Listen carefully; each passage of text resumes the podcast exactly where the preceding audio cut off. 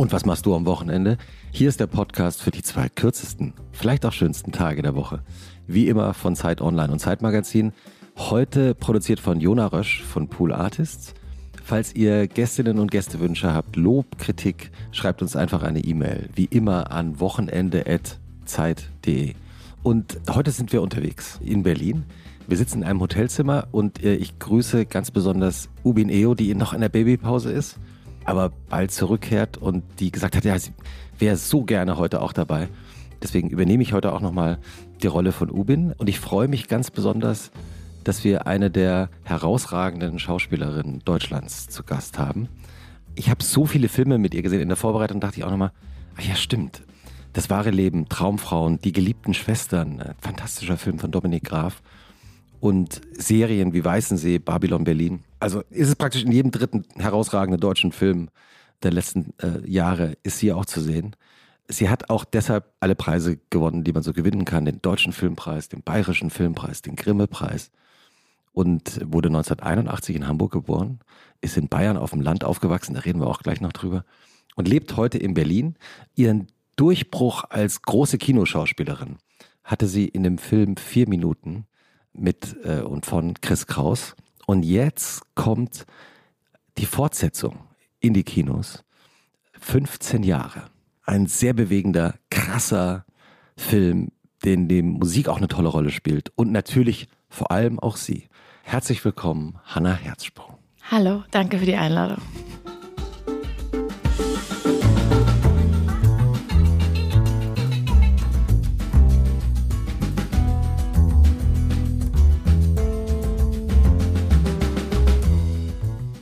Ist dein erster Podcast. Ja. Wirklich? Ja? Ich wusste nicht, ob ich es zugeben soll. Aber du hast es kurz bevor wir angefangen haben aufzuzeichnen zugegeben. Ja, ich konnte meine Aufregung nicht bremsen. Fantastisch. Und du hast, das habe ich jetzt in der Aufzählung vergessen, auch Liesel Valentin gespielt? Liesel Karlstadt, ja. Genau, also Liesel Karlstadt, die Frau von Karl Valentin. Ja, eigentlich seine Geliebte. Die, ah ja. Also er lebte in einer Ménage à trois, liebte seine Frau und liebte auch Liesel Karlstadt. Und Liesel Karlstadt war eben lange seine Wegbegleiterin beruflich und auch seine Geliebte. Ja, war eine wilde Zeit und äh, für mich ein ganz, ganz toller und wichtiger Film. Schön, dass du den erwähnst. Das ja. war ein Fernsehfilm damals. Ähm, Joe Bayer hat den inszeniert mhm. und tatsächlich auch so die erste große Rolle nach vier Minuten und das wahre Leben. Ja, Karl Valentin ist ja heute so ein bisschen vergessen. Deswegen habe ich mich damals auch so gefreut, dass es diesen Film gibt. Und von Karl Valentin gibt es so viele wahnsinnig lebenskluge Sätze und immer auch sehr bayerisch lustig. Also einer meiner Lieblingssätze von Karl Valentin ist, bin gestern in mich gegangen, war auch nichts los. Großartig. Ja. Wir reden heute über dein Wochenende, Hanna, von heute und von gestern vielleicht auch, aus deiner Kindheit. Und wie immer geht auch diese Folge natürlich äh, des Wochenend-Podcasts damit los, dass in dem Fall ich und nicht Ubin, knallhart recherchiert habe, wie dein Wochenende wohl so aussieht. Das werde ich dir jetzt vortragen und anschließend reden wir darüber, dass es wahrscheinlich alles gar nicht stimmt. Oder vielleicht doch. Oder so eine Hälfte davon. Wir werden es herausfinden. Also, Ubin Voice. Endlich Wochenende. Das Frühstück am Samstag vergisst Hannah Herzsprung oft, weil sie morgens immer schon sehr aktiv ist. Aber viel Tee muss schon sein. Wenn Kaffee, dann bitte schwarz und ohne alles. Nur das Sonntagsfrühstück ist dir wichtig. Dann bitte mit viel Käse. Und zum Shopping am Samstag vielleicht in den Lieblingsladen Schwarzhoger Zeil. Oder sie zieht am Abend doch ihr Lieblingskleidungsstück an, den italienischen dunkelblauen Nadelstreifenanzug, den sie von ihrer Mutter übernommen hat. Dazwischen zu Hause gerne Jogginghose. Sie hat die Kontrolle über ihr Leben trotzdem nicht verloren. Karl Lagerfeld hat doch wirklich keine Ahnung. Sie könnte auch mal wieder zum Kickern gehen. Sie liebt Tischfußball. Am besten ist sie in der Abwehr, aber Tore schießen macht auch richtig Spaß. Abends dann vielleicht mit Freunden essen gehen. Mal wieder ins Koda, dem Restaurant, wo wirklich alle Gänge süß sind. Oder doch zu Hause kochen. Ihre berühmten Schinkennudeln vielleicht. Sonntags ist dann Zeit zum Träumen. Wie wäre es zum Beispiel mal wieder nach Afrika zu reisen? Diesem Urlaub, an den sie oft denken muss. Zehn Tage ohne Handyempfang im nirgendwo. Oder vielleicht doch zum Skifahren in die Berge. Ach, war das schön in ihrer Kindheit auf dem bayerischen Land, denkt sie dann, als sie und ihre Schwester ihre Schlitten an den Traktor gehängt und sich durch den Tiefschnee haben ziehen lassen. Und morgens wie Heidi die Milch mit der Kanne vom Bauern geholt haben und die Eier vom Franz, weil der die Hühner hatte. Gott sei Dank, denkt Hannah Herzsprung dann in ihrer Jogginghose auf dem Sofa, dass niemand Fotos von meiner Teenagerzeit hat, als ich Skaterin werden wollte und tief sitzende Baggyhosen getragen habe.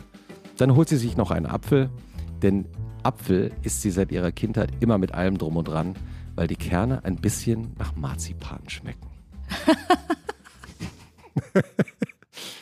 ist, ist ein bisschen was Wahres dran.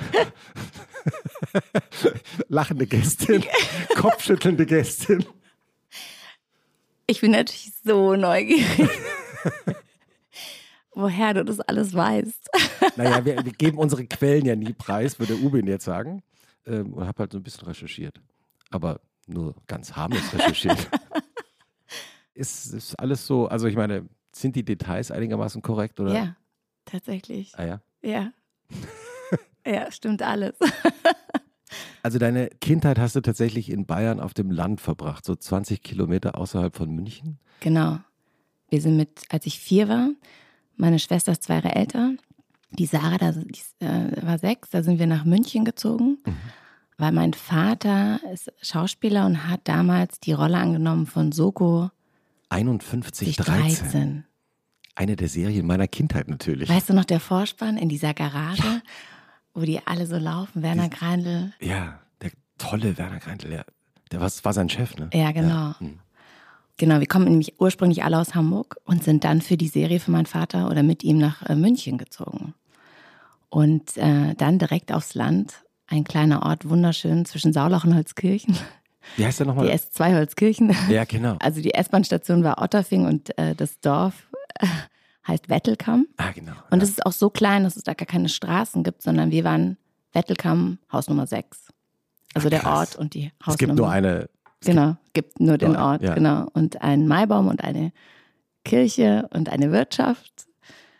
Und stimmt die Geschichte, die ich äh, gehört habe, dass eure Mutter euch auch deshalb zum Schulplattelunterricht äh, geschickt hat, damit ihr euch so richtig integriert, weil sie mit ihrem nicht-bayerischen irgendwie ein bisschen Schwierigkeiten hatte. Ja, vor allem hat sie bayerisch so schwer verstanden.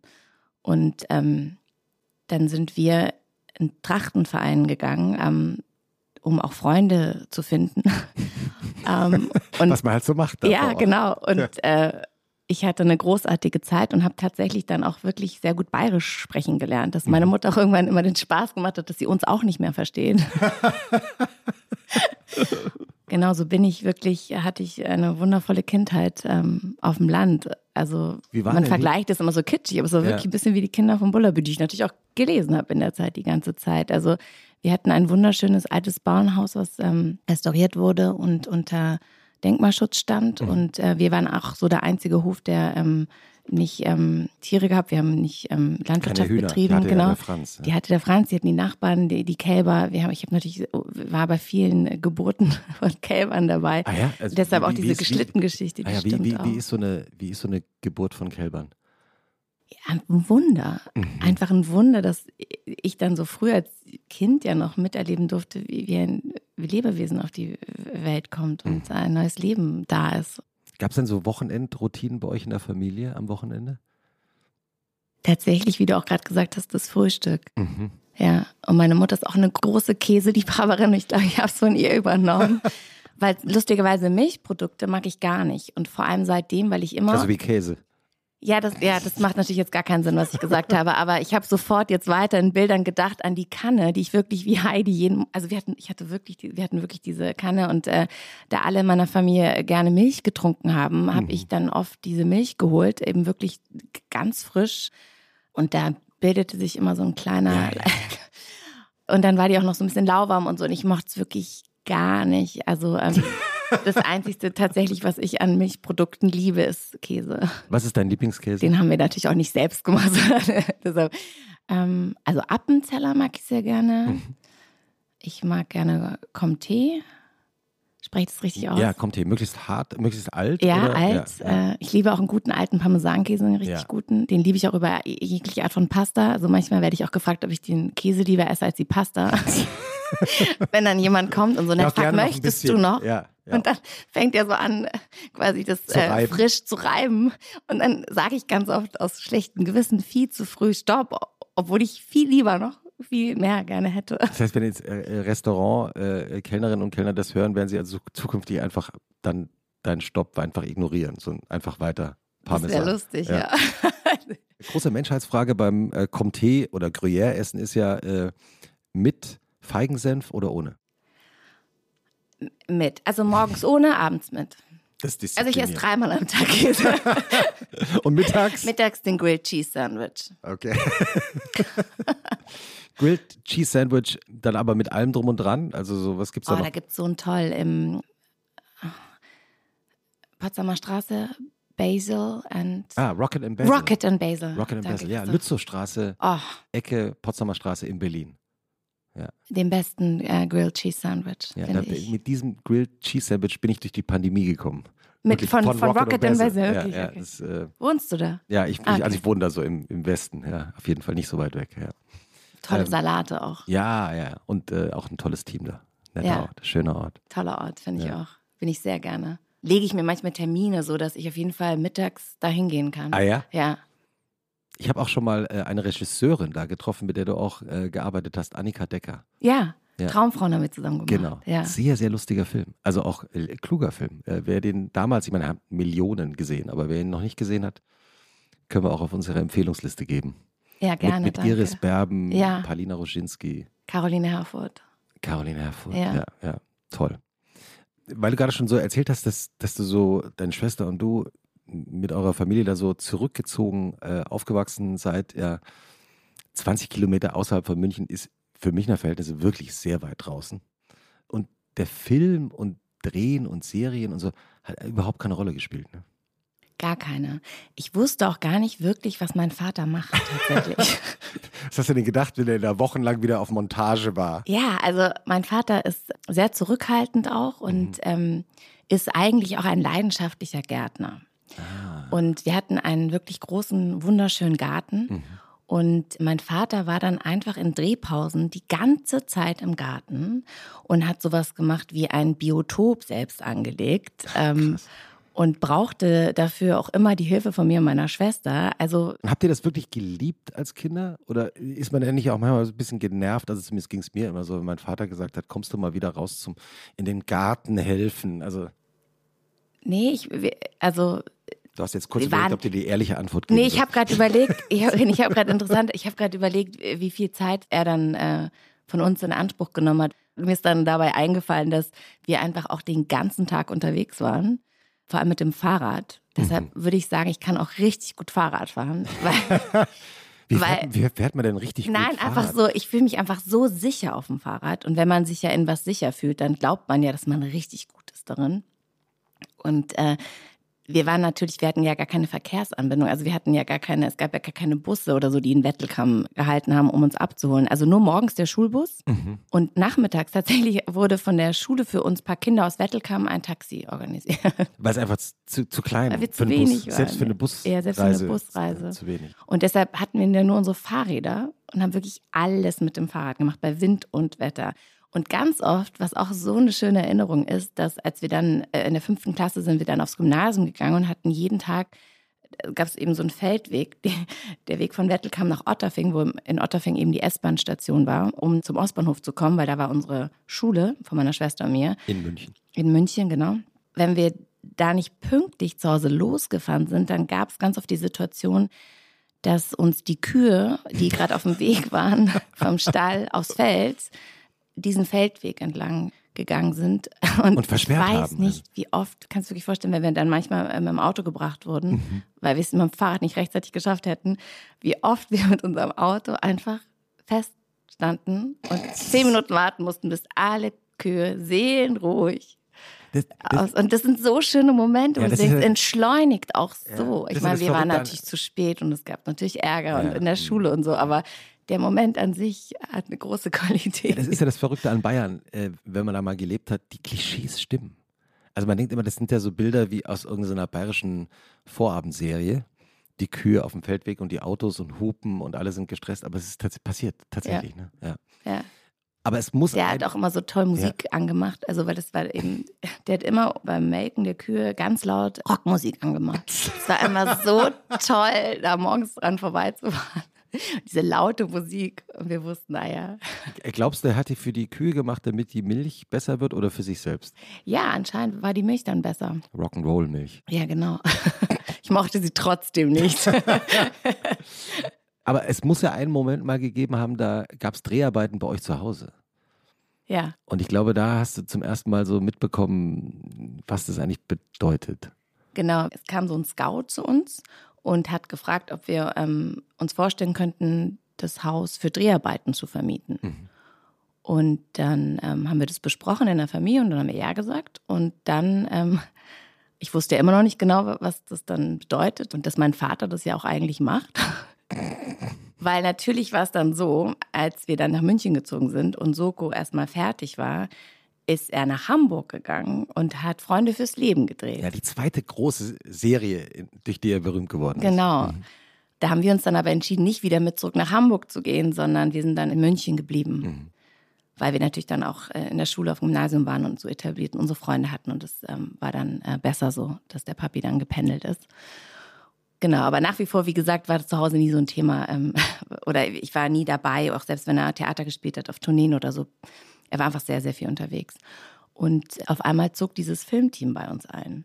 Und die zogen wirklich bei uns ein.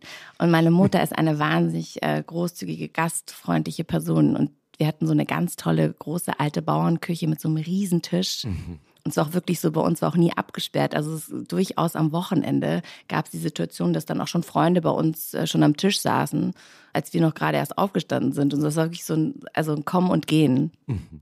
Und sie hat auch immer großartiges, werde ich nicht vergessen, Gänseessen gemacht. Ah ja? Ja, teilweise werde ich heute noch gefragt oder daran erinnert oder mich darauf angesprochen, dass jemand schon mal, als ich ganz klein war noch, bei, bei uns Gänse beim Gänseessen war. Und wie lustig das war, mich zu sehen damals, weil, das habe ich auch vergessen, anscheinend haben wir, meine Schwester und ich, und die Freunde, also die Kinder der Freunde, die da waren, immer die so total vier. beknackte Aufführungen gemacht, so. Ballettaufführungen. Und alle mussten zuschauen. Also wir sind dann immer hoch, haben uns verkleidet.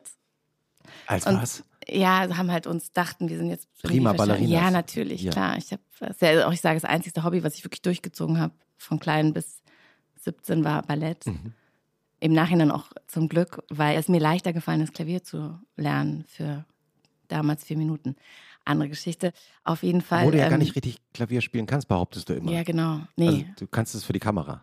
Ja. Oder kannst du es doch ein bisschen mittlerweile? Also ja, also sagen wir mal so, damals für vier Minuten musste ich es ja wirklich ähm, so gut es geht in, der Kürze der Zeit lernen. Mhm. Mich aber vor allem mit den großen Komponisten auseinandersetzen, mit deren Musik und mit dem Instrument an sich. Weil damals bei dem Casting, es gibt ja diese Geschichte eben, dass ich behauptet hätte, äh, Klavier zu spielen zu können und das gar nicht konnte. Und es war aber so, dass es war halt ein Casting und ich wusste, 2000 Mädchen sind eingeladen und eigentlich habe ich gar keine Chance, diese Rolle zu bekommen. Und dann war ich beim Casting und stand in diesem Raum das ist ja immer so ein bisschen skurril, so Castings. Du musst dir das vorstellen. Das ist ein weißer leerer Raum und du musst dir in dem Moment wirklich alles vorstellen. Also ich hatte auch schon mal einen Film, wo dann ein Stativ stand. Ich musste so tun, als wäre das ein Pferd. Also es ist wirklich so, denkst du, und dann ist auch in so einem Moment auch der Druck und du willst die Rolle unbedingt und ist, du bist so aufgeregt mhm. und so. Mhm. Also es ist sehr, sehr viel in, in diesem Moment. Und dann habe ich die Szenen gespielt und dann hieß es, kannst du Klavier spielen? Und ich habe mich so umgeguckt und ich habe kein Klavier in dem Raum gesehen. Also habe ich gesagt, ja klar. Weil ich dachte, wenn ich jetzt Detektive, Nein sage. Detektivin Herzsprung hat aber sofort verstanden, dass es, es keinen Vorführeffekt geben könnte. Genau. Mhm. Und ich dachte, wenn ich jetzt Nein sage, dann bin ich Bist ja sofort raus, raus. Ja. klar. Ja. ja, kann man auch lernen. Mhm. Ja, das ist natürlich jetzt irgendwie eine schöne Geschichte. Damals war mir nicht bewusst, was das dann bedeutet, weil ich habe dann die Rolle bekommen, habe mich so gefreut und dachte, okay, wow. Und dann hieß es eine Woche später, komm bitte nach Berlin. Ich habe zu dem Zeitpunkt in München noch gewohnt und spiel bitte vor. Und ich, oh, kennst du das noch? Also ich hatte das ganz oft in der Schulzeit, wenn ich wusste, ich habe am nächsten Tag eine Prüfung und habe nicht gut genug gelernt, diese mhm. Bauchschmerzen. Ja, ja, ja. Also dieses. Wir erinnern uns alle dunkel. Oh, also die hatte ich lange nicht mhm. und dann wieder. Und bin mit diesen Bauchschmerzen so nach Berlin. Und dann weiß ich noch, war ich in diesem Raum, wo ein Klavier stand und eine Frau, die dann auch meine Klavierlehrerin wurde und Chris Kraus, der genau, der, Regisseur, Regisseur, und brillanter Autor. Und dann hieß es so, jetzt äh, zeig doch, was du kannst. Christoph, und dann habe ich gesagt, okay, dann spiele ich euch jetzt die für Elise. Natürlich. Und habe den Flohwalzer gespielt. also so, also dieses so voll beknackt. Und, und, und, wie haben die beiden reagiert? Höflich, freundlich? Ja, ähm, schockiert? schockiert. Also wirklich. Ähm, Ernsthaft, also so. Ja, es war wirklich, also es war wirklich so ein Moment, weil Chris ja auch nicht wusste, er kannte mich ja gar nicht und mhm. wusste nicht, wenn ich sage, ähm, ich wusste ja da, zu dem Zeitpunkt schon, dass wenn ich bin halt jemand, wenn ich mir was in den Kopf gesetzt habe, dann dann tue ich wirklich sehr, sehr viel, mhm. um es zu bekommen oder auch eben in meinem Fall als Schauspielerin so weit zu kommen, Dinge dann auch wirklich äh, so gut zu lernen und mhm. zu studieren, um sie so echt wie möglich ähm, spielen zu können, weil ich finde oder ich habe das Gefühl, für jede Figur, die ich annehme, trage ich auch eine große Verantwortung und es ist mir ganz wichtig, äh, die wirklich richtig auch wirklich so zu übernehmen. Hast du das ungefähr so auch Chris Kraus dann erklärt? Ja, genau wie gerade so. Und da hat er nämlich wirklich, ja, weil ich so, aber es war wirklich so. Und dann hat er, Du musst mir vertrauen. Genau ja, es so. wird, es ja. wird.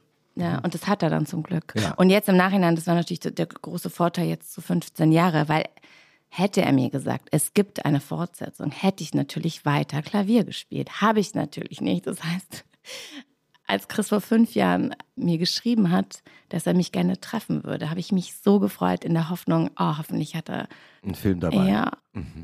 weil ich unbedingt immer wieder mit ihm arbeiten mhm. wollte und möchte. Und dann saßen wir zusammen in Kreuzberg in der Bergmannstraße im Bakomis. Ah, ja. Und, bester ähm, Cheesecake von Berlin. Bester Cheesecake von Berlin. Mhm. Und auch super ähm, Bagel mit äh, Tuna Salad, finde ich. Mhm. Auch ein super Carrot Cake. Ja. ja. Liebe Grüße an Cynthia Bakomi. Die hat, glaube ich, den Cheesecake alleine nach Berlin gebracht. Ja. Vor vielen Großartig. Jahren. Großartig. Mhm. Also ihr habt euch getroffen da? Genau. Und dann hat er äh, mich gefragt, ob ich mir vorstellen könnte, Jenny nochmal zu spielen. Und ich habe sofort Ja gesagt. Im Nachhinein ist mir klar, dass ich in dem Moment auf jeden Fall zu ihm Ja gesagt habe und dazu mit ihm wieder zu arbeiten, mhm. weil mir nicht so bewusst war, was das bedeutet, mhm. nochmal Nochmal Klavier spielen zu lernen. Nee, diese Figur einfach, ja, no, genau, du hast recht, ja. Das habe ich dann nämlich dann im Laufe der Zeit gefragt, kann sie, äh, spielt sie noch Klavier? Spielt wieder eine gewisse Rolle, ah, ja, wie man jetzt auch in 15 Jahren Und äh, sie singt und auch noch, kann. what? also genau, naja, aber zurück zu ähm, Dreharbeiten bei mhm. uns. Äh, zu Hause. In, genau, ja. zu Hause und da zog dann dieses Filmteam ein und ich weiß noch, wie ich jeden Tag nach der Schule sofort als Erste nach Hause geradelt bin und mich da hinter dem äh, Set versteckt habe und die ganzen Tag beobachtet habe. Und ich fand es so spannend, was da passiert.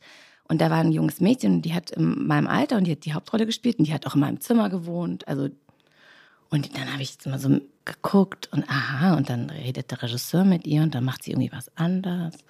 Und dann spielt sie das alles und dann war die immer so gut gelaunt. Und alle waren so nett.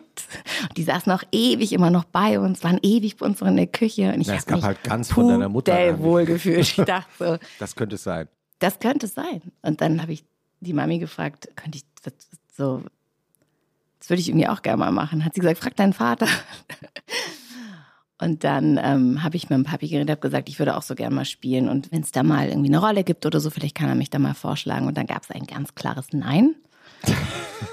Okay. Äh, und dann, Hat es auch begründet oder blieb es beim ganz klaren Nein? Es blieb beim ganz klaren Nein, ja. Okay. Äh, ihm war es einfach ganz wichtig, dass ich in die Schule gehe, dass ich mein Abitur mache und auch studiere und das auch abschließe. Mhm. Und, ähm, Hast du auch alles gemacht? Sicherheit. Ja. Ja. Fast. Ja, du hast zumindest studiert. Ja, genau. Publizistik ich hab, in Wien. Ja, genau. Ja. Genau, genau. Aber vom Bachelor wollte ich nach Rom für ein Erasmus-Jahr und äh, da kam dann die Casting-Einladung zu vier Minuten. Und dafür bin ich dann nach Berlin und dafür bin ich dann auch nach Berlin gezogen, weil ich ja Klavier spielen lernen musste und die Vorbereitung so intensiv und lang war. Und dann dachte ich eben erstmal, ja gut, dann gehe ich halt das zweite halbe Jahr nach, ähm, nach Rom. Und daraus wurde dann aber nichts, weil der Dreh sich verschoben hat und es hat dann so lange gedauert. Und dann ähm, bin ich nach den Dreharbeiten zurück nach Wien und habe weiter studiert und war aber nicht so glücklich, weil ich dachte, also ich habe gerade das Tollste erlebt, was man überhaupt erleben darf. Ich mhm. habe diesen Film gedreht und hatte die schönste Zeit. und habe so gespürt oder habe damals geglaubt zu wissen, was es jetzt bedeutet zu spielen. Und dann habe ich mich gefragt, ja, aber warum geht es denn jetzt nicht weiter? Wo sind denn die Angebote? Aber es kam halt nichts. Ein Jahr lang, weil der, der Film kam nicht raus und keiner wusste, ob er überhaupt jemals rauskommt. Und dann ist dieses Wunder, dieses kleine, große Wunder für uns passiert, dass der in Shanghai eingeladen wurde auf ähm, dem Festival. Ist auch ein A-Festival. Und damals Luc Besson der Juryvorsitzende war. Und ähm, dann bei der Preisverleihung, und der lief im Wettbewerb. Und bei der Preisverleihung gingen so alle Preise weg. Und es war halt sehr wichtig für uns, irgendwas zu gewinnen, für die Aufmerksamkeit. Mhm. Und dann gab es nur noch den Hauptpreis. Und dann war uns klar, okay, dann kommen wir jetzt zurück Was? nach Deutschland mit leeren Händen Wohl und dann wird nichts. der Film auch noch weniger gesehen. Weil mhm. Und dann hat Luc Besson gesagt auf der Bühne, it didn't took us longer than four minutes to decide. Und wow. ich so zu Chris. Das kriege ich ja jetzt schon Chris, Gänsehaut. Er hat, er hat vier Minuten gesagt. Und Chris so, nein, das hat er halt eingebaut, weil die haben halt anscheinend super schnell entschieden, für welchen Film sie gewotet haben. Ich so, ja, aber four minutes. Ist doch unser Film, vier Minuten. Und er so, nein, Hannah. Ich so, doch. und so kam es. Ich mir so gewünscht habe. Und dann haben wir den Preis bekommen. Wow. Und dann bin ich auf die Bühne, das weiß ich noch. Und ich hatte damals danach direkt äh, den Film mit Alain Spona gedreht. Auch ein so toller Regisseur, mit dem ich dann auch noch danach zwei Filme gedreht habe. Das wahre Leben hieß der. Hm. Und dafür musste ich mir eine Glatze rasieren. Und deshalb hatte ich so ganz kurze Haare zu dem Zeitpunkt in Shanghai und hatte so ein elfenhaftes weißes irgendwie Kleid an und bin so auf die Bühne. Und dann hat Bissau mich gefragt, wer ich denn bin und was ich jetzt auf der Bühne machen würde. weil er das nicht, weil er mich nicht erkannt hat von, von der Figur. Wow. Das war natürlich ein Riesenkompliment. Und Luc Besson hat ja auch, ich glaube, mit einer deiner Kinoidole gedreht, Natalie Portman. Genau. Eben auch mit ja, geschorenen Haaren. Genau. Ja, und Leon war tatsächlich so mein erster Leon der Lieblingsfilm. Leon der Profi war mein mhm. erster Lieblingsfilm und sowieso alle Rollen und Hast wie Natalie Portman spielt und ja. was sie, wie sie es verkörpert und macht, ist für mich einfach. Ähm Hast du sie mittlerweile kennengelernt? Nein, leider nicht. Ich bin hier nur mal glatzköpfig auf der Berlinale an ihr auch vorbeigelaufen. Sie ohne Haare, ich ohne Haare. Das war, ja, hatte ich einen Moment mit ihr. Ich weiß nicht, ich glaube, sie hatte den nicht mit mir, aber ja. Es wird eines Tages passieren und dann wirst du sie oh, an diesen Gott, Moment erinnern. So ja. Ja. Die Wochenenden in deiner Kindheit, da haben wir so ein bisschen so einen Einblick bekommen. Jetzt lebst du ja seit ein paar Jahren in Berlin und natürlich ist es so, äh, also alle frei schaffenden Künstlerinnen und Künstler haben natürlich oft kein reguläres Wochenende, weil sie arbeiten und drehen und dann haben sie wieder eine lange Pause. Aber jetzt gehen wir mal davon aus, du musst nicht arbeiten, du bist in Berlin, du hast keine anderen Arbeitsverpflichtungen. Wie würde so ein ideales Wochenende losgehen? Ausschlafen. Kannst du gut ausschlafen? Ja.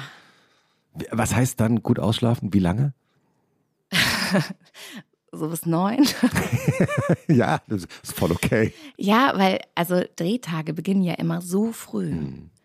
Also wirklich früh, gerade mit historischen Filmen wie bei Babylon zum Beispiel, das ist ja oft dann so 5 Uhr Abholung. Was nichts mit den historischen Filmen zu tun hat, sondern mit der Maske, die länger dauert. Genau, genau, entschuldige, genau, richtig. Ja, ja, nee, Aufgrund der, der aufwendigen Masken und mhm. Kostümzeiten mhm. sind die Abholungszeiten immer sehr, sehr früh und die Tage dann auch sehr lang.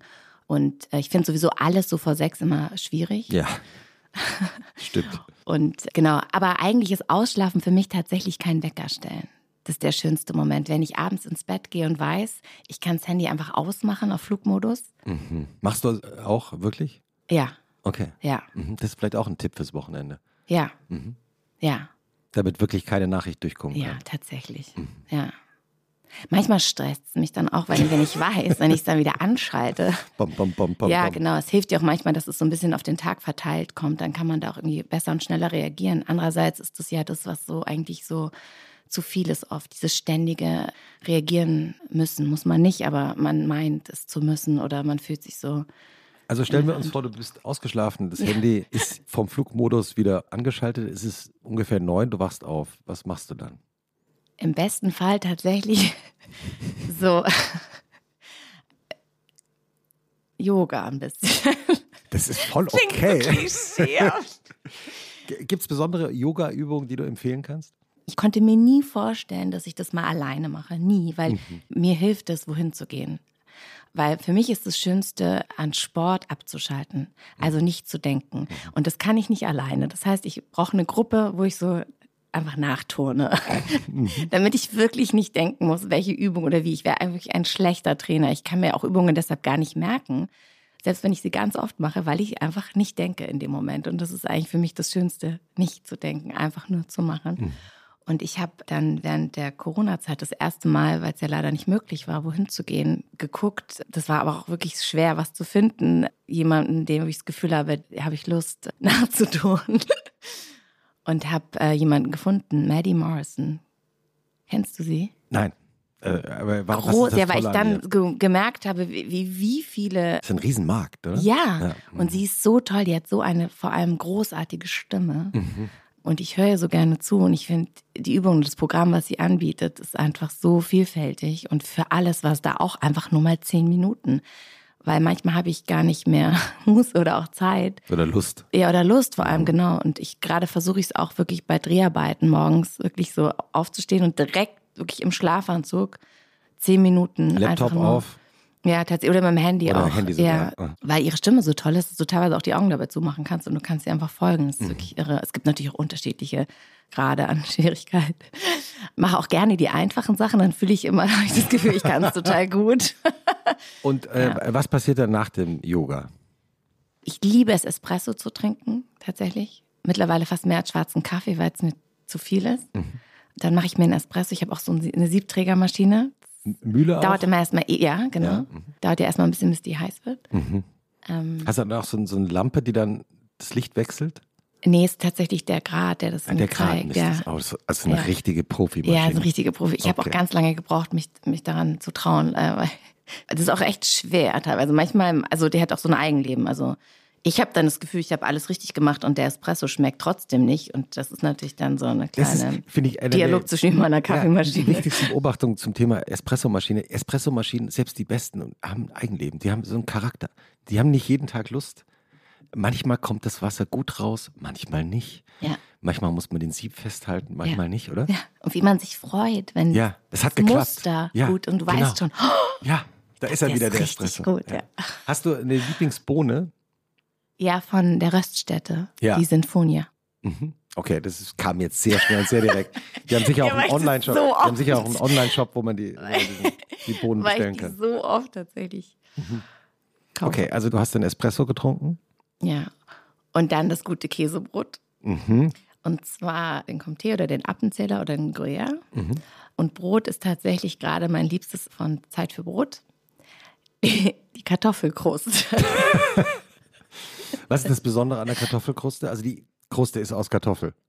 Oder? Das nee. so dinke Kartoffel und es ist Ah, einfach so mhm. knusprig aus und schmeckt so gut und es schmeckt vor allem getoastet total gut. Ich bin der Toaster.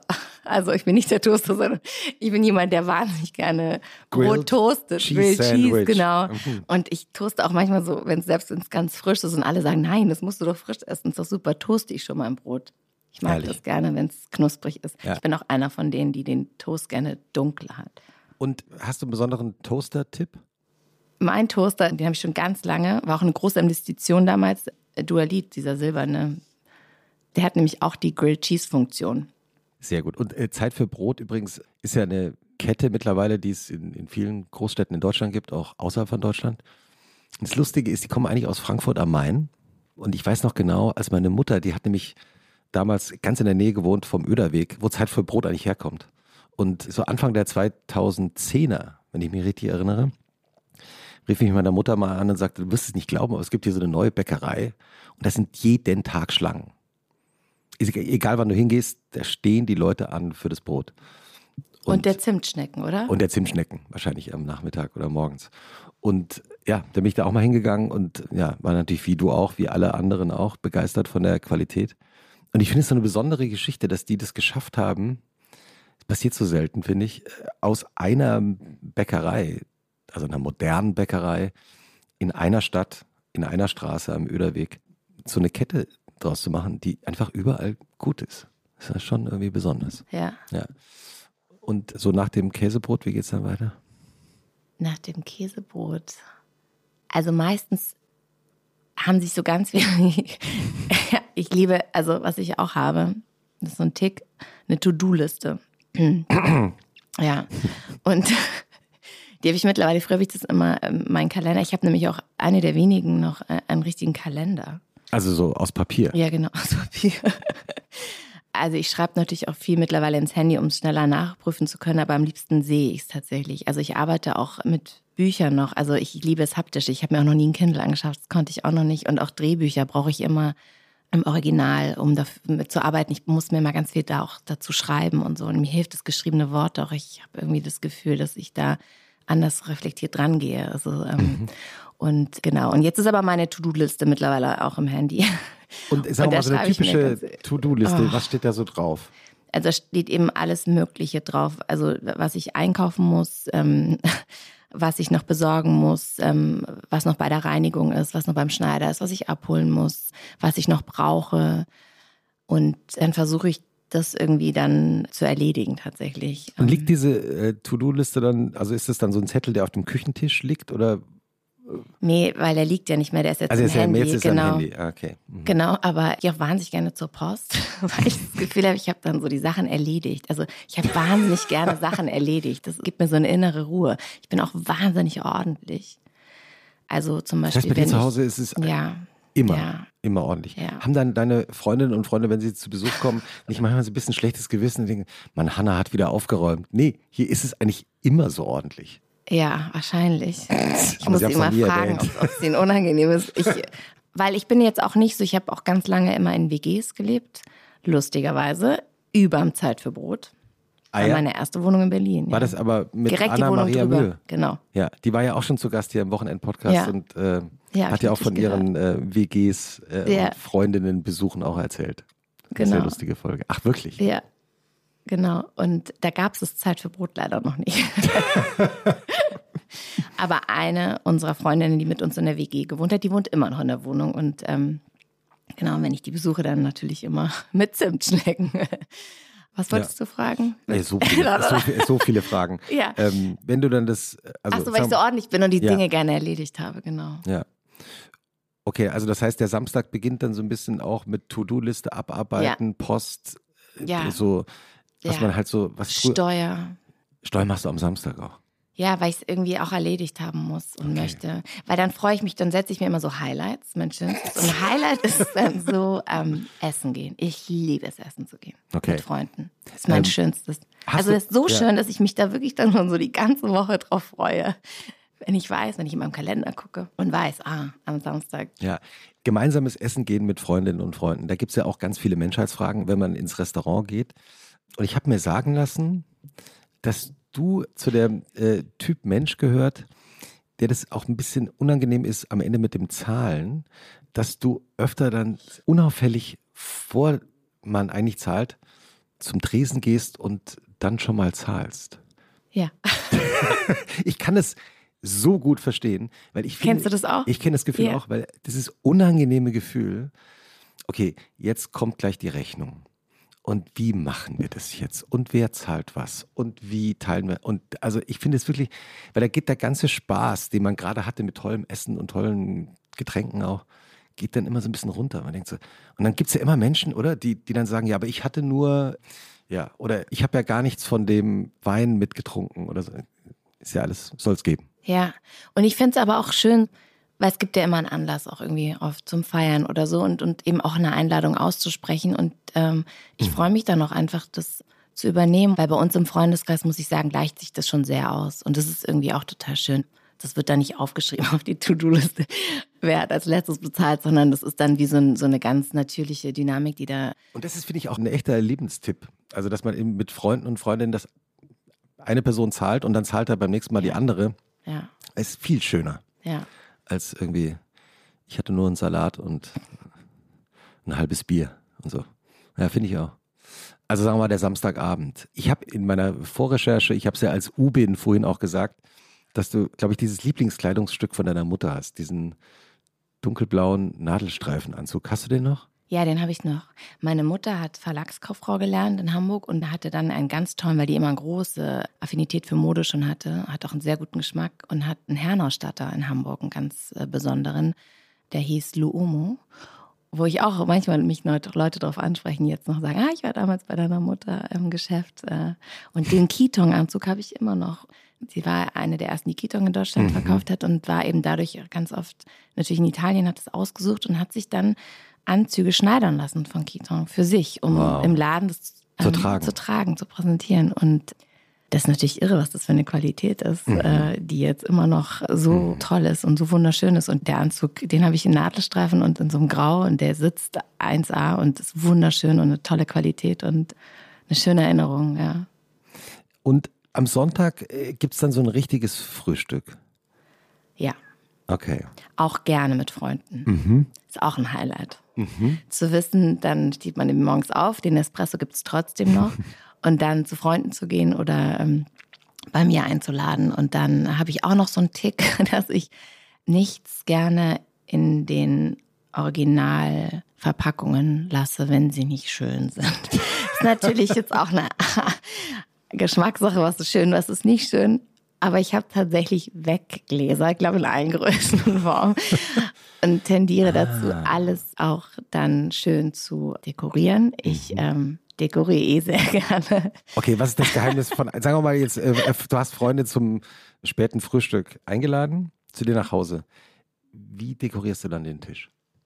Also ich lege dann einfach sehr viel Wert auf sowieso schönes Geschirr, also was ich schön finde, Servietten, Stoffservietten, mhm. Kerzen. Äh, Stoffservietten, gute, Stoffservietten farbig oder weiß? Äh, unterschiedlich. Kommt drauf an, wie die Kerzen sind, wie die Stimmung an einem Tag ist. Kann man dann an der das Farbe. kann mal sehr knallig sein, es kann aber auch mal schlicht sein. Also das heißt, man, man kann an der, an der Farbe der Servietten, wenn man bei dir eingeladen ist, als Freundin und Freunde erkennen, wie gerade so die Stimmung ist? Habe ich noch gar nicht drüber nachgedacht. Ab jetzt. Ab jetzt. Ah. Äh, ich glaube nicht. Okay. Ja, ich glaube, das ist wirklich dann so einfach von mir intuitiv entschieden, auf was für, für Farben ich irgendwie heute mhm. Lust habe oder auch welches Obst gerade farblich vielleicht passt zu den Kerzen und so. Finde ich auch toll, so ein richtig klein geschnittener Obstsalat. Mhm. Finde ich das Beste. Ist natürlich so viel Arbeit. Was kommt in deinen klein geschnittenen Obstsalat Na was, rein? da gehe ich auf den Markt. Ähm, ja. Kolwitzmarkt, bei mir um die Ecke, gibt es die tollsten Sachen und da ähm, kaufe ich saisonal dann wirklich ähm, und dann schnibbel ich. Und da, da habe ich auch so, dass ich liebe das alles, also ganz präzise und klein. Ähm, ordentlich aufgeräumt. Ordentlich aufgeräumt, ja. ja. Das ist total okay. Ja. ja. Jetzt rate mal, was mein Sternzeichen ist. Für alle großen Sternzeichen-Fans, die es ja gibt und alle anderen, die sagen, es ist totaler Unsinn, aber ich würde auf Jungfrau tippen. Ja. Und jetzt rate mal, was mein Aszendent ist. ist es etwa nochmal Jungfrau? Ja. Dann haben wir das doch auf Wikipedia für alte Zeiten geklärt. Genau. Und dann liebe ich es auch, was ich auch ganz äh, toll finde, wenn der Frühstückstisch ganz lange so bleibt. Ja. Ah. Ich finde es so schön, teilweise so bis vier oder fünf sogar. Und so ist auch meine Idee entstanden zu meinem, ich habe immer einmal im Jahr Geburtstag, klar, wie jeder. Ich wollte was anderes sagen, deshalb der etwa, falsche Gedanke. Et, etwa, etwa, etwa im November. Oh Gott. Ich mache immer ein, weil ich so gern frühstücke, ein Geburtstagsbrunch mit meinen engsten Freundinnen. Mhm. Nur Mädels und dann wirklich immer bis 4, 5 Uhr. Ja, das ist herrlich. Also irgendwann, wo natürlich dann auch vom Orangensaft, wo das der Prosecco hat. Das hat sich so etabliert, dass ich teilweise Freundinnen mich im Vorfeld schon Wochen vorher fragen, ob es denn auch wieder stattfindet, weil sie haben sich schon im Kalender. Selbstverständlich. Panische WhatsApp-Nachricht rausschicken. Ja. Ähm, hast du denn Wochenend? Also so in den Tag hineinzuleben, ja. das ist es, glaube ich, was ich so, ja. so genieße. Eben nicht nach einer auch, ne? Disposition, keinen Plan zu haben, weil das ist schon irre. Im Drehzeitraum, man ist sehr fremdgesteuert. Und das ist etwas, was ich sehr genieße, wenn ich das wieder abgeben mhm. kann. Also so schön es doch ist, irgendwie tatsächlich so, dass alles organisiert ist für einen, organisiere ich selber auch immer sehr gerne. Und genieße es dann tatsächlich einfach genau in den Tag hineinzuleben und einfach mal nichts vorzuhaben. Und hast du denn besondere Wochenendtipps mitgebracht? Ja. Serien, Bücher, Routinen, irgendwelche Tipps, die du noch für uns am Wochenende hast? Also, ihr habt ja schon so viel Tolles recherchiert, was ich gerne äh, mache. Ich. Du. Also, In dem Fall war es tatsächlich ich. Du ganz allein? Ja, es war ich ganz ich allein. Ich muss noch herauskriegen. Ja, ja, es ist keine geheimen Quellen. Ich habe einfach nur. So. Bisschen, ja. Ja. Aber gut, äh, also deine Tipps. Also, ich habe ein neues Restaurant entdeckt, was ich großartig finde, wo ich auch schon sehr oft war. Das heißt November in der Sretzky-Straße. Warst du da auch schon? Nein, noch nicht. Ja, Christoph, also erzähl mir alles. Es ist ein japanisches Restaurant und das ist eine so, so tolle Qualität an Fisch ähm, und so raffinierte Gerichte, die so ähm, wirklich, also es ist köstlich und das Ambiente ist ein Traum, es ist architektonisch so schön, äh, also wirklich ein ganz, ganz toller, besonderer Ort, ganz tolles Personal, also tolle Leute, die da arbeiten und ähm, da gehe ich sehr gerne hin. November in Berlin. Ja. Dann gehe ich sehr gerne ins Koda, wie du gesagt hast, genau, in Neukölln. Ist in tatsächlich, Neukölln also sowieso. für alle, die dann noch nie waren und auch nicht in Berlin leben, vielleicht mal zu Besuch kommen nach Berlin, ist tatsächlich ein Restaurant, in dem alle Gänge süß sind. Ja. Ja, es ist, äh, genau, man kann sich das eigentlich gar nicht vorstellen, deshalb muss man hingehen und muss, man muss es erleben. Ja. Hast du ähm, Lieblingsrestaurants außerhalb von Berlin? Also wenn du zum Beispiel drehst in Köln, Hamburg, München, Düsseldorf, Zürich, Wien. Also Köln suche ich immer noch was, wenn jemand einen Tipp hat. ähm, in, Tipps bitte an äh, wochenende.zeit.de. Wir werden das dann an unsere Gästin weiterleiten. in München gehe ich wahnsinnig gerne ins Kull. Mhm. Warum? Da liebe ich das, da gibt es so ganz tolle Tagliatas ähm, in so einer unglaublich guten Soße mit ähm, Pommes de Limets. Und ich mag das auch atmosphärisch da wahnsinnig gerne. Ich, äh, mir Licht ist, finde ich, total wichtig. Und das hat einfach eine total tolle Stimmung und äh, auch wie- wieder tolle Leute, die da arbeiten und äh, super interessante Gäste finde ich auch immer spannend, weil ich bin auch so ein großer Beobachter. Aha. Ähm, ja, da muss, aha, interessant. Nee, aber du, nein, aber, Das okay. also, so, das, man, man Was macht sie wohl vom wirst, Beruf? Wirst, was machst du wohl, genau. Aber das heißt, merkst du denn manchmal auch selber, dass du beobachtet wirst? Also, nee, gar nicht so oft. Okay. Ich habe nur manchmal das Gefühl, Hanna, jetzt starr nicht so, weil das ist wirklich schlimm und mir auch sehr unangenehm manchmal. Also, ich kann wirklich Stunden verbringen und gucken und auch, ich muss auch ganz doll aufpassen, dass ich manchmal in der U-Bahn oder so nicht zu sehr zuhöre, weil es ist für mich alles so, ich nehme das alles so auf und wirklich ähm, schreibe mir das auch manchmal auf und, und benutze es auch manchmal tatsächlich für Figuren, weil ich das so Ah, ja? interessant finde. Ja, weil das Leben schreibt ja die schönsten und spannendsten Ja, Geschichten und die Charaktere, die es gibt, die. Sag mal, war das gerade Hannah Herzsprung, die dazugehört hat, während wir uns hier in der Uhr 8 über den letzten Abend unterhalten? Nein, das, das glaube ich nicht. Aber doch, doch, die hat dazugehört. Ja, und dann beobachte ich mich manchmal, wie ich dann so starre und das ist natürlich wahnsinnig unangenehm. Also Aber ich bin natürlich auch oft alleine und ähm, gehe auch gerne alleine essen, ähm, sitze dann meistens gerne an Bars tatsächlich.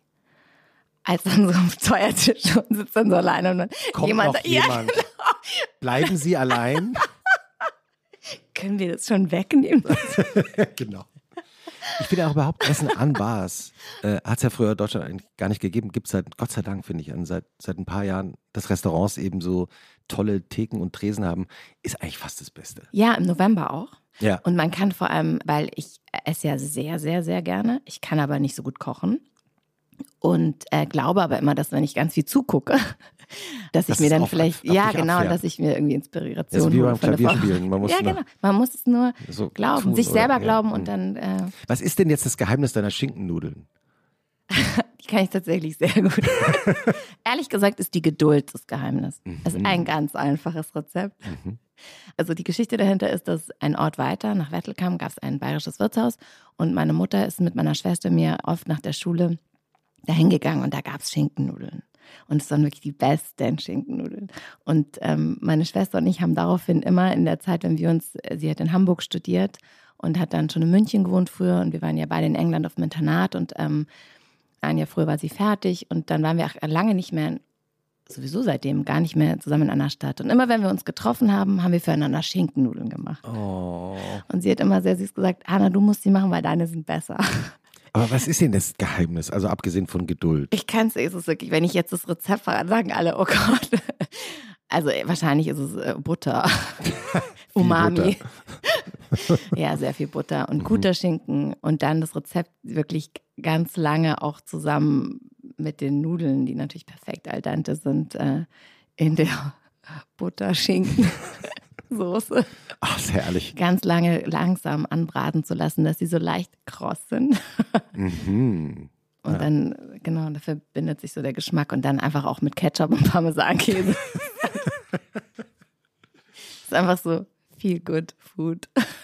Fantastisch. Und Kindheitserinnerung, ich glaube, mhm. das ist das, was am meisten daran schmeckt. Mhm. Also mir und meiner Schwester. Mhm. Jetzt äh, kommt ja dein neuer Film, 15 Jahre, in die Kinos. Am 11. Januar. Und äh, ich habe ihn schon gesehen, ich habe es ja schon vorhin kurz angedeutet, dass es so ein wirklich ein umwerfender Film ist. Und es gibt in diesem Film am Ende, wir wollen natürlich keine Handlungen verraten und nichts, aber es gibt jedenfalls eine Szene in dem Film, in der du nicht nur Klavier spielst, sondern auch singst. Und eine meiner Lieblingsstellen, ich zitiere es jetzt aus dem Gedächtnis, wahrscheinlich stimmt es nicht ganz, aber du singst, äh, es gibt kein Happy End, es gibt nur den Moment. Stimmt, ja. Das, sind, das ist ein ganz toller Text von Max Prosa. Und Max Prosa hat uns zwei Lieder geschenkt für den Film: Verschwende dich und Dein Haus. Und wir waren ganz lange auf der Suche, weil es auch so wirklich, also ich sage ja immer, dieser Film, ich bin so stolz auf ihn, weil es so ein richtig großer Kinofilm ist.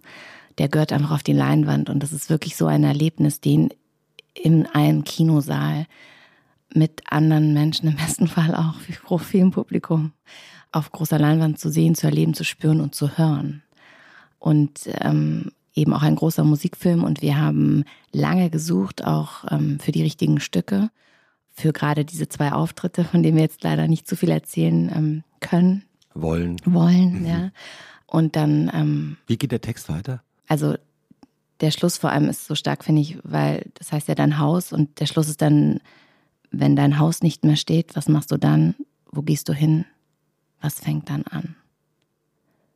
Und für uns war es ja so wichtig, dass nach vier Minuten sowieso eine Fortsetzung zu erzählen, ist ja sehr ungewöhnlich. Zumal ich auch finde, dass 15 Jahre für sich steht. Also ich finde, man muss vier Minuten nicht kennen Stimmt. oder auch mhm. sehen, Stimmt. um 15 Jahre zu verstehen. Umso spannender finde ich das, dass Chris Kraus sich entschieden hat oder die Idee hatte, diese Figur, die für ihn anscheinend noch nicht auserzählt war, wieder zurück ins Leben zu holen. Auch und, damit du wieder ein bisschen Klavier spielen lernst. Ja, und genau. und, und singen. Und jetzt auch singen, genau. Mhm. Ähm, und, ähm, wird, wird, der Song eigentlich, also ja, wird das veröffentlicht? Genau, ja. es kommt jetzt ein, ein Soundcheck raus mhm. und ich hatte ganz oft, äh, war ich mir nicht sicher, ob dieses Lied auch funktioniert ohne das Bild und ohne den Charakter dahinter, weil ähm, für mich die Annäherung an Singen, also weil ich kann tatsächlich nicht so gut singen, also ich treffe einfach die Töne nicht so gut. Das Problem ist dabei, ich höre auch während ich sie nicht treffe, dass ich sie nicht treffe, was total kontraproduktiv ist. Ja, immerhin, aber es nervt so, weil ich würde sie so gern besser treffen können. Und wir haben uns so inhaltlich dem Text aufgrund des starken Textes und der Figur dem Gesang genähert. Also Chris hat es quasi wirklich inszeniert, so mhm. im Tonstudio. Das war total spannend. Und dann wurde auch eigentlich die erste Aufnahme auch so genommen, weil wir hatten natürlich jemanden, der das für mich gesungen hätte, wenn es nicht geklappt hätte. Eine Künstlerin, die eine wunderschöne Stimme hat, also wirklich, wo du dich wirklich verlierst. Und ich auch dachte, ist ja super, dann denken alle, ich kann es. Nicht nur denken, alle kann Klavier spielen, sondern dann, auch alle ja. kann auch noch singen. Singen kann sie auch noch. Ja, das ja. Problem war, dass sie es so gut kannte, dass es mit meiner Sprechstimme überhaupt nicht, also ah. es hat einfach nicht funktioniert und es war auch so interessant, dass dann einfach wirklich man hat ihr das nicht geglaubt. Also es ist so interessant. Also gerade weil meine Figur Jenny, wie sie das interpretiert in dem Moment, das gehört einfach alles zusammen. Mhm. Genau. Und deshalb dachte ich, oh, hoffentlich funktioniert das Lied denn dann auch alleine ohne das Bild. Mhm. Und ich habe es mir jetzt angehört und tatsächlich ähm, hat es auch so eine Kraft innerlich aufgrund des starken ja, Textes. Es ist auch viel schöner, dass du es äh, selber gesungen hast. Ich habe nicht gemerkt, dass du die Töne äh, nicht getroffen hast. Ich glaube, bestimmt auch nicht ganz. Weil ich finde auch nichts schlimmer als bei synchronisierten amerikanischen Filmen, wenn dann plötzlich die Gesangs in den Gesangsszenen die Originalstimmen der Schauspielerinnen und Schauspieler zu hören sind, die komplett anders sind. Also deswegen ist es äh, wirklich ja. toll gelungen. Hanna, wir haben am Schluss unseres Podcasts ja immer eine Frage. Äh, normalerweise stellt die Ubin, Ubin, du musst bald wiederkommen. Ich äh, übernehme jetzt hier nochmal ähm, ähm, deine Rolle an der Stelle. Was ist für dich schlimmer? Der Sonntagnachmittag oder der Montagmorgen? Das ist doch so lustig, oder? Ich habe euren Podcast jetzt schon so oft gehört. Ich wusste, dass diese Frage kommt. ich dachte, ich habe mich darauf vorbereitet. Der Sonntagabend. Warum? Das kommt jetzt ganz intuitiv, mhm. weil ich jetzt erinnere ich mich, dass ich die ganze Zeit drüber nachgedacht habe. Ich finde es nämlich so eine gute Frage, weil eigentlich ist beides gleich schlimm. weil man sich so lange auf dieses Wochenende freut. Oder zumindest für mich auch das Wochenende, also eben diese zwei freien Tage, mhm. wann auch immer die sind unter der mhm. Woche. Aber ähm, weil ich dann schon weiß, was morgen alles auf meiner To-Do-Liste steht. Und wenn ich dann am Montag aufstehe, dann bin ich irgendwie schon so drin. Ich bin auch so ein Frühaufsteher und morgens arbeite ich besser. Ich bin so jemand, der abends relativ früh schlafen geht und das auch braucht. Das heißt relativ früh. Unterschiedlich. Also ich versuche tatsächlich, also nie später als, also es kommt drauf an. Also, ja, ja, sagen genau. wir, du bist zu Hause, Aber, keine Verabredung und so. Ja. Also das ist unangenehm. ja, das ist nicht unangenehm, früh ins Bett zu gehen. Also es kann schon sein, dass ich schon so um acht im Bett liege und dann natürlich vielleicht erst so um neun, weil ich dann noch einen Podcast höre Ja, oder was lese, neun einschlafe. Aber ist doch gesund. Oh, ich finde es das Schönste. Ich Mhm. freue mich wirklich immer so aufs Bett. Das Beste. Genau, und morgens bin ich aber richtig, stehe ich wirklich gerne früh auf und bin einfach wacher und klarer und krieg mir auf die Reihe, genau. Und deshalb bin ich am Montagmorgen schon so drin und Sonntagabend ist halt immer so, oh, schade, jetzt ist es schon Ja. wieder vorbei, das schöne Wochenende. Ja, wie auch diese Folge unseres Wochenend-Podcasts. Es war fantastisch, dass du da warst. Äh, Also was für eine Podcast-Premiere. Äh, Vielen lieben Dank. Ja, wir haben zu danken, dass sie bei uns stattfindet. Eine Schlussfrage habe ich noch. Wolltest du wirklich Skaterin werden? Ja, also ich habe mir wirklich damals zur Konfirmation ein Skateboard gewünscht und ich habe eine Perlenkette bekommen und ich war so enttäuscht. Aber jetzt muss man sagen, die Perlenkette habe ich noch, das Skateboard hätte ich wahrscheinlich nicht mehr. Also es ist auf jeden Fall ein bleibendes, nachhaltiges Geschenk gewesen. In diesem Sinne, schönes Wochenende. Danke dir auch. Danke. Tschüssi. Tschüss.